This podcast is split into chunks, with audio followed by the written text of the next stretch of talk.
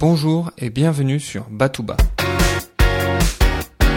Batouba, c'est LE podcast qui vous permet d'apprendre pour le plaisir et de redécouvrir de nombreux thèmes de culture générale. Je m'appelle Emmanuel, j'adore apprendre et je suis extrêmement enthousiaste à l'idée de partager mes connaissances et mes découvertes avec vous.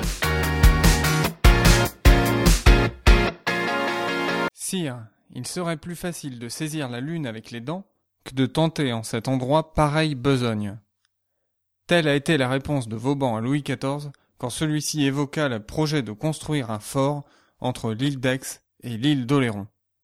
Vauban est pourtant l'homme qui dota la France de nombreux forts afin de protéger, selon les propres termes de Vauban, son précaré. La fin de la construction de l'arsenal de Rochefort en 1666 nécessite pourtant une protection militaire pour éviter toute attaque anglaise. L'arsenal maritime est hier comme aujourd'hui un élément stratégique du point de vue militaire.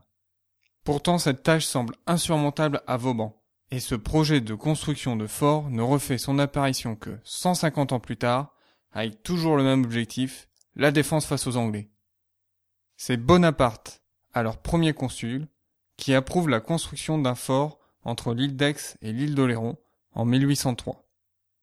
Ce fort devait ressembler à un vaisseau de pierre à trois ponts. Le fort aurait pu abriter 250 soldats et 74 canons. C'est à cette même époque que naît Boyarville, ville destinée à abriter les ouvriers travaillant sur le chantier. Mais le chantier avance péniblement, les tempêtes infligent des dégâts, les Anglais menacent en permanence, le coût du projet augmente et les ouvriers se mutinent. En 1809, 75 000 mètres cubes de pierre sont déjà déversés sur le banc de sable entre les deux îles mais la bataille de l'île d'Aix va mettre un coup d'arrêt à ce projet pour plus de 30 ans. En effet, en avril 1809, une bataille navale opposant Anglais et Français se déroula au niveau du fort, en construction. L'objectif des Anglais est de toute évidence de détruire le maximum de navires français.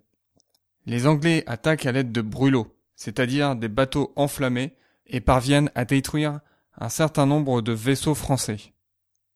Et ce sont donc les Anglais qui ressortent victorieux de cette bataille. L'amiral français, dont le nom est allemand, relatera les événements ainsi. Rien, sire, rien ne pouvait arrêter ces masses conduites par un vent violent. Nous n'avions pas d'ennemis à combattre, mais une destruction générale et incendiaire à éviter. La mer était en feu. La construction du fort ne sera reprise que plus tard, sous Louis-Philippe, alors que les tensions entre Anglais et Français s'intensifient de nouveau. Et cette construction met encore du temps. En effet, la construction reprend en 1841, mais le premier canon ne sera posé sur le fort que 19 ans plus tard. Du fait des progrès techniques et de l'augmentation de la portée des canons, le fort devient très rapidement obsolète. Il ne sera donc jamais véritablement utilisé comme moyen de défense militaire. Le fort est reconverti en prison dans les années 1870, puis laissé à l'abandon. Finalement, le fort est acheté par la société de production de Jacques-Antoine, qui le revend pour un franc symbolique au département de Charente-Maritime. En contrepartie, le département s'engage à restaurer le fort et la société de production obtient l'exclusivité de l'exploitation. Fort Boyard est aujourd'hui l'une des émissions télévisées les plus connues en France mais aussi à l'international.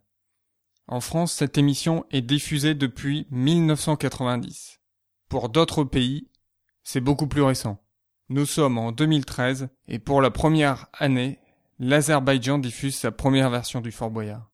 Vous pouvez aller voir la vidéo que je vous ai trouvée sur YouTube. Pour conclure, j'aimerais partager avec vous un email que je viens de recevoir du Père Fouras. Cher Emmanuel, j'ai appris que vous aviez l'intention de réaliser un podcast sur Fort Boyard, et j'aimerais partager avec vos auditeurs une des énigmes les plus anciennes et les plus connues. La voici. Quel être, pourvu d'une seule voix, a d'abord quatre jambes le matin, puis deux jambes le midi, et trois jambes le soir. Je vous invite à aller sur la page Facebook de mon site internet et de mon podcast, www.facebook.com slash Podcast afin de me donner la réponse à cette question. J'espère que vous avez apprécié cet épisode de Batouba. Vous pouvez retrouver les notes de l'épisode sur www.batouba.com slash 7. Je vous invite aussi à souscrire à ma newsletter qui vous donne des astuces pour améliorer votre culture générale et toutes les actualités du site internet. Je vous dis à très bientôt pour un nouvel épisode. D'ici là, restez enthousiastes, prenez soin de vous et de ceux qui vous entourent.